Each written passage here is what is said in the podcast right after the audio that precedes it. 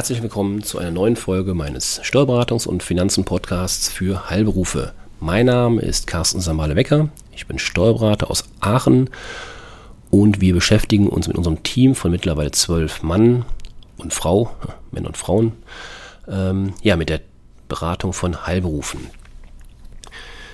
Ja, wie eigentlich jedes Jahr ähm, ergeben sich zum jeweiligen neuen Jahr ja wieder mal Änderungen, steuerliche Änderungen. Der Gesetzgeber ist ja nicht müde darin, die Steuergesetze regelmäßig anzupassen, zu verändern. Und ähm, ja, deswegen will ich heute ein paar Worte verlieren zu einigen, sicherlich nicht alle, das wird den Rahmen sprengen, alle Neuerungen, zu einigen Neuerungen, die auch für Sie interessant sein dürften. Ja, der erste Hinweis, der erste Tipp, da geht es um die sogenannte Kleinunternehmerregelung. Es ist ja nun mal so, dass Sie als Heilberuf in der Regel wenig bis gar nichts mit der Umsatzsteuer zu tun haben. Natürlich gibt es Ausnahmen. Ähm, beispielsweise gibt es viele Fälle, dass ähm, neben, dem, neben der eigentlichen Arztpraxis zum Beispiel oder Zahnarztpraxis eben ein kleiner Shop betrieben wird. Beim Zahnarzt kann das dann zum Beispiel der Prophylaxe-Shop sein oder eben der Verkauf von Zahnbürsten etc. Beim Arzt kann das dann zum Beispiel ähm, der Verkauf von Kontaktlinsen sein, beim Augenarzt zum Beispiel. Da gibt es eben verschiedene Fallkonstellationen, sodass sie in Einzelfällen schon mit der Umsatzsteuer zu tun haben. Natürlich kann das auch auf andere ja, Berufszweige im Gesundheitswesen übertragen werden. Das heißt, immer dann, wenn Sie im Prinzip etwas verkaufen ähm, und keine Heilbehandlung vor ähm, erbringen, dann sind Sie doch in der Umsatzsteuer drin. Und da gibt es dann die sogenannte Kleinunternehmerregelung, mit, Hilfe, mit Hilfe derer es im Prinzip, ich drücke es mal so aus, einen Freibetrag gibt. Ähm, solange Sie unter diesem Freibetrag bleiben, haben Sie mit der Umsatzsteuer dann wiederum nichts zu tun. Dieser Freibetrag wird, und das ist ja durchaus mal positiv, ähm, es geht, wir müssen ja nicht nur, nur schimpfen über die Bundesregierung. In dem Fall gibt es eine positive Entwicklung. Diese Grenze, die ich eben sagte, die lag bisher bei 17.500 Euro im Jahr. Die wird nun auf 22.000 Euro erhöht. Das heißt also, wenn Sie neben Ihrer eigentlichen originären Praxistätigkeit Dinge verkaufen, dann haben Sie da jetzt ein bisschen mehr Puffer, ähm, bevor Sie mit der Umsatzsteuer arbeiten müssen. Ja, der zweite Tipp, die zweite, zweite Hinweis, ähm, da geht es um die sogenannte 10-Tage-Regelung. Die wird sicherlich, der, die wenigsten werden das kennen. Das ist eher so eine steuerliche ähm, ja, Besonderheit. Ähm, hier nur kurz erwähnt. In der Regel werden ja die Gewinne durch Einnahmeüberschussrechnung ermittelt. Also die Gewinne der Praxen. Ähm, ja, dann ist für Ihren Gewinn in zum Beispiel 2019 im aktuellen Jahr grundsätzlich entscheidend, ob ihre Einnahmen bereits auf dem Bankkonto gutgeschrieben wurden oder in der Kasse vereinnahmt wurden und gleichermaßen auf der anderen Seite, ob Zahlungen für Betriebsausgaben, für Kosten bereits abgeflossen sind, also jeweils vor dem 31.12.2019. Durch das Verschieben von Zuflüssen in das nächste Jahr bzw. das Vorziehen von Ausgaben in den Dezember 2019 kann der äh, zu versteuernde Praxisgewinn natürlich gemindert werden des Jahres 2019. Um dies zu steuern, könnten Sie zum Beispiel mit Ihren Patienten oder zum Beispiel mit dem Fremdlabor andere Zahlungsziele vereinbaren. Das heißt, einfaches Beispiel, Sie schicken Ihrem Privatpatienten am von mir aus 20. Dezember noch eine Rechnung ähm, zu mit dem Hinweis, dass er die gerne erst im Januar des nächsten Jahres ähm, bezahlen soll oder bezahlen braucht. Anders könnten Sie zum Beispiel mit Ihrem Fremdlabor die Vereinbarung erzielen, dass Sie die Fremdlaborkosten schon ähm, um den Jahreswechsel schon eben vorziehen in den Dezember. Somit haben Sie eine Ausgabe vorgezogen. Es gibt allerdings auch Ausnahmen von diesem Zu- und Abflussprinzip. Das ist eben die besagte 10-Tage-Regelung. Die 10-Tage-Regelung besagt, dass regelmäßig wiederkehrende Einnahmen und Ausgaben, die kurz vor oder nach Ende des Jahres zu bzw. abfließen, als im Wirtschaftsjahr der Verursachung, das ist wichtig, der Verursachung zugeflossen gelten. Diese 10-Tagesfrist heißt eben in diesem Fall, die gilt vom 22. Dezember bis zum 10. Januar. 2020. Auf der Ausgabenseite können das zum Beispiel die Mieten sein, Versicherungsbeiträge oder Darlehenszinsen. Auf der Einnahmenseite sind das ähm, ja regelmäßig wiederkehrende Einnahmen. Zum Beispiel die, ähm, ja, die Vorauszahlung, die Abschlagszahlung der, ähm, der KV oder KZV für den Monat Dezember. Diese Dinge fallen unter die 10-Tage-Regelung. Also bitte aufpassen. Grundsätzlich besteht die Möglichkeit, Einnahmen zu verschieben, Ausgaben vorzuziehen, aber bitte beachten Sie die 10-Tage-Regelung speziell bei wiederkehrend, regelmäßig wiederkehrenden Einnahmen und Ausgaben. Der nächste Tipp, der Tipp Nummer 3, betrifft ähm, ja die sogenannten Sofort- oder Sonderabschreibungen. Sie können also Ihren Gewinn nicht nur mit zahlungswirksamen Ausgaben beeinflussen, auch natürlich mit Investitionen können Sie Ihren Gewinn noch in diesem Jahr beeinflussen. Sie wollen zum Beispiel Ihre Praxisräume neu ausstatten. Sie benötigen ein neues beispielsweise Tab Tablet, Laptop oder Smartphone und Sie wollen die Aufwände noch in diesem Jahr steuerlich abziehen. Ja, soweit die Anschauungskosten nicht mehr als 800 Euro betragen und das erworbene äh, Wirtschaftsgut auch selbstständig nutzbar ist, funktioniert das super. Wenn die Grenze von ähm, 800 Euro wir reden hier von sogenannten geringwertigen Wirtschaftsgütern, überschritten wird, müssen Sie die Aufwendung, also die Ausgaben, die Investitionen grundsätzlich über die Nutzungsdauer abschreiben. Das heißt, bei einem Tablet sind es zum Beispiel drei Jahre. Ich gehe jetzt mal nicht auf diesen sogenannten Sammelposten drauf ein, um es nicht unnötig kompliziert zu machen. Das heißt also, wenn Sie über 800 Euro investieren, müssen Sie es grundsätzlich über mehrere Jahre abschreiben.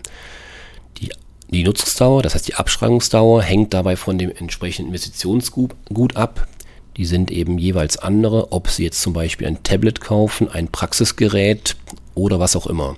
Das sind jeweils andere oder jeweils andere ähm, ja, Nutzungsdauern. Wenn Sie jetzt zum Beispiel in 2019 höherwertigere Wirtschaftsgüter anschaffen oder angeschafft haben, zum Beispiel ein Praxisgerät, können Sie im Jahr 2019 zusätzlich zu der linearen, das heißt dieser ähm, Abschreibung, die man auf mehrere Jahre verteilt, noch eine sogenannte Sonderabschreibung in Höhe von 20% geltend machen. Voraussetzung hierfür ist, dass Sie das Wirtschaftsgut, das heißt das Praxisgerät in diesem Fall, nahezu ausschließlich für unternehmerische Zwecke nutzen und Ihr Gewinn bei Einnahmeüberschussrechnung 100.000 Euro beziehungsweise ihr Betriebsvermögen bei einer Bilanzierung 235.000 Euro nicht überschreitet. Das heißt, es gibt eben die Möglichkeit 20% Sonderabschreibung. Allerdings muss man sagen, gibt es enge Grenzen, die natürlich viele Arztpraxen schon überschreiten. Allein aus diesem Grund macht es manchmal, natürlich jetzt nicht nur deswegen, aber manchmal durchaus Sinn, über die sogenannte Bilanzierung nachzudenken. Der nächste Tipp betrifft die ab 2020 angepassten Mindestlöhne. Sie sind ja letztlich nicht nur Unternehmer, sondern auch Arbeitgeber. Dann müssen Sie den ab dem 1. Januar 2020 geltenden höheren Mindestlohn von dann 9,35 Euro brutto pro Arbeitsstunde oder natürlich einen entsprechenden Tariflohn, der steigt, äh, wenn Sie tariflich gebunden sind, beachten. Insbesondere wenn Sie Minijobber beschäftigen, die monatlich 450 Euro verdienen und deren Stundenlohn unter dem ab 2020 geltenden Mindestlohn liegt, besteht dringender Handlungsbedarf. Das bitte nicht laufen lassen, sondern dringend anpassen. Damit die Geringfügigkeitsgrenze von 450 Euro nicht überschritten wird, müssen Sie die Verträge mit Ihren Minijobbern anpassen. Ansonsten und das ist das Schlimmste in dem Fall, wird der Minijob zum sozialversicherungspflichtigen Beschäftigungsverhältnis und in unserem hier, hier angebrachten Tipp, sie verstoßen gegen das Mindestlohngesetz oder gegebenenfalls einen Branchentarifvertrag. Und das ist gefühlt noch schlimmer, weil dann haben sie es nicht mehr nur mit, der, mit dem Finanzamt oder mit der Rentenversicherung zu tun, sondern dann greift auch der Zoll zu. Und der Zoll ist da auch nochmal ein bisschen unbarmherziger und haut direkt mit äh, gewissen Bußgeldern um sich und ähm, droht natürlich erstmal Bußgelder im sechsstelligen ähm, 1000 Euro Bereich an. Ähm, und ähm, das sollte man vermeiden. Natürlich wird es im Zweifelsfall weniger sein, im, im Idealfall, wenn Sie ähm, entsprechend ähm, nur geringfügige Überschreitungen haben, aber das sollte natürlich trotzdem vermieden werden, weil das ist immer sehr unangenehm. In vielen Branchen ist die sogenannte Arbeit auf Abruf durchaus üblich. In diesen Fällen müssen Sie bitte darauf achten, dass eine Wochenarbeitszeit vertraglich geregelt ist. Ganz, ganz wichtig. Denn auch hier hat der Gesetzgeber äh, nachjustiert im Teilzeit- und Befristungsgesetz. Also was es nicht alles für Gesetze gibt. Es gibt also auch ein Teilzeit- und Befristungsgesetz, wird geregelt, dass zum Schutz der Arbeitnehmer eine Arbeitszeit von 20 Stunden pro Woche als vereinbart gilt, wenn die wöchentliche Arbeitszeit vertraglich nicht festgelegt ist. Haben also Arbeitgeber und Minijobber keine konkrete Arbeitszeit vereinbart, besteht dringender, sehr dringender Handlungsbedarf, dieses nachzujustieren. Regelmäßig ergibt sich ein durchschnittlicher Monatsverdienst von mehr als 500, 400, 450 Euro, wenn eine Arbeitszeit von 20 Stunden pro Woche unterstellt wird. Bitte nutzen Sie daher die verbleibende Zeit bis Jahresende, ähm, ja diese entsprechenden Änderungsvereinbarungen mit Ihren Mitarbeitern abzuschließen. Ganz wichtig. Ja, der nächste Tipp, der nächste Hinweis ähm, ja, bezieht sich auf ähm, Spenden, auf die Möglichkeit auch noch Steuern zu sparen. Ja, für den Fall, dass Sie dieses Jahr noch etwas für wohltätige oder gemeinnützige Zwecke spenden wollen, dann helfen Sie natürlich nicht nur, das sollte im Vordergrund stehen, Sie können Ihre Steuern auch dadurch beeinflussen, weil Sie die Spenden steuerlich als sogenannte Sonderausgaben abziehen können. Abziehbar sind bis zu 20 Prozent des Gesamtbetrags Ihrer Einkünfte. Wenn Sie politisch engagiert sind und eine Partei unterstützen, können Sie auch Steuern sparen. 50 Prozent der Aufwendungen Maximal 825 Euro können direkt von der Einkommensteuer abgezogen werden. Von den verbleibenden Aufwendungen können immerhin noch 1650 Euro als Sonderausgaben abgezogen werden. Bei Ehegatten oder eingetragenen Lebenspartnerschaften verdoppelt sich dieser Betrag. Ja, ein weiterer Tipp bezieht, die, ähm, bezieht sich auf das Thema Vorauszahlung von Krankenversicherungsbeiträgen. Da verweise ich auf, meine letzt, auf eine meiner letzten Podcast-Folgen, in der ich da schon zu Stellung genommen habe. Nur ganz kurz als Erinnerung, Sie können in einem Jahr als privat oder gesetzlich freiwillig Krankenversicherter den zweieinhalbfachen Jahresbeitrag vorauszahlen, um Ihre Sonderausgaben der besagten zweieinhalb Jahre zu optimieren. Ja, wenn Sie da Interesse daran haben, gucken Sie bitte in eine letzten oder hören Sie in eine letzten Podcast-Folgen rein. Ja, was gibt es noch an Themen, die uns der Gesetzgeber ähm, ja, zulässt an Steuermöglichkeiten? Wir haben noch ähm, einen Tipp in Bezug auf den Steuerbonus für haushaltsnahe Dienst- und Handwerkerleistungen. Wenn Sie eine Haushaltshilfe beschäftigen und oder Handwerker mit Reparaturarbeiten in Ihrer Immobilie beauftragen, dann können Sie sich auch hier einen Steuerbonus ähm, holen. Sie können 20% der Aufwendung direkt von der Einkommensteuer abziehen. Ja, ist, ist schön und ähm, haushaltsnahe Dienstleistungen oder Handwerkerleistungen, da denkt man vielleicht nur an den großen Stil, das sind äh, tatsächlich Handwerker, aber auch hier sollten Sie daran denken, auch der Schornsteinfeger ist in diesem, diesem Sinne ein Handwerker. Das heißt also auch, und ich sage immer, Kleinvieh macht auch Mist. Das heißt, wenn Sie hier den Schornsteinfeger bezahlen, das sind mitunter vielleicht im Jahr nur 100, 200 Euro. Ähm, und davon 20 Prozent ist natürlich überschaubar. Aber wieso, wieso dem Finanzamt Geld schenken? Also bitte auch daran denken. Was können Sie noch machen? Ähm, ja, Sie könnten dieses Jahr noch ähm, Sonderzahlungen in Ihre Altersvorsorge reinpacken, sei es in Rürup-Verträge, sei es in das Versorgungswerk. Ob das sinnvoll ist im Hinblick auf das, was nachher mal rauskommt im Rentenalter, ist natürlich eine andere Frage. Da vermag ich keine Auskunft zu, zu geben. Das muss jeder für sich entscheiden, ob er diesen Anbietern vertraut oder nicht vertraut. Gleichwohl steuerlich kann man das davon profitieren. Das heißt, ähm, Sie können in diesem Jahr eben noch die volle steuerliche Förderung nutzen. Beiträge zu Ihrem Rürup-Vertrag das heißt, ähm, oder zu den berufsständischen Versorgungswerken, sind in diesem Jahr zu 88 Prozent immerhin steuerlich abziehbar. Insgesamt werden daher Beiträge bis zu 24.305 Euro bei Eheleuten oder Ehegatten und eingetragenen Lebenspartnerschaften verdoppelt sich dieser Betrag, wird begünstigt. Als Sonderausgaben wirken sich damit bis zu 21.388 Euro, auch dieser Betrag verdoppelt sich in den genannten Fällen, steuerlich aus. Wenn Sie also beispielsweise in diesem Jahr jetzt noch vor dem 31.12. noch 5.000 Euro einzahlen, können Sie bei einem Steuersatz von 40 Prozent immerhin über 1.800 Euro Steuern sparen. Ein weiterer Tipp, Steuerspartipp, ist das Thema Unterhaltszahlungen beziehungsweise auch Krankheitskosten. Wenn Sie Ihr Kind während seines Studiums finanziell unterstützt haben, Sie aber kein Geld, Kindergeld mehr ähm, bekommen, weil das Kind das 25. Lebensjahr schon vollendet hat, dann können Sie das Finanzamt an Ihren Unterhaltskosten, die Sie gegebenenfalls weiterzahlen, ja, beteiligen.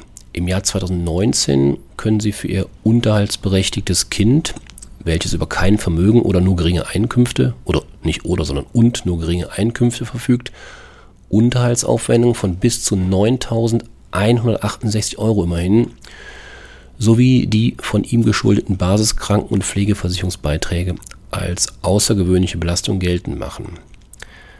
Wichtig ist an dieser Stelle, dass eigene Einkünfte und Bezüge des Kindes, deswegen sagte ich eben nur geringe Einkünfte verfügt, dass sie die eigenen Einkünfte und Bezüge des Kindes ähm, diese Beträge, diesen Betrag mindern. Das heißt, er wird angerechnet. Der weitere ähm, Punkt in diesem Zusammenhang ist auch Aufwendung für ihre Krankheitskosten, also für ihre eigenen Krankheitskosten. Das kann die neue Brille sein, der Zahnersatz oder auch ein Kuraufenthalt. Auch diese Kosten, diese Aufwendungen können Sie steuerlich geltend machen. Allerdings nur, soweit diese Kosten ihre zumutbare sogenannte Eigenbelastung überschritten wird. Diese sogenannte zumutbare Eigenbelastung hängt ab von Ihrem Familienstand sowie den steuerlich bei Ihnen zu berücksichtigen Kindern sowie Ihrem Einkommen. Prozentual liegen wir hier bei 1 bis 7 Prozent ähm, von Ihrem Einkommen. Das ist eben, wie gesagt, gestaffelt anhand der Kriterien, die ich eben gerade sagte.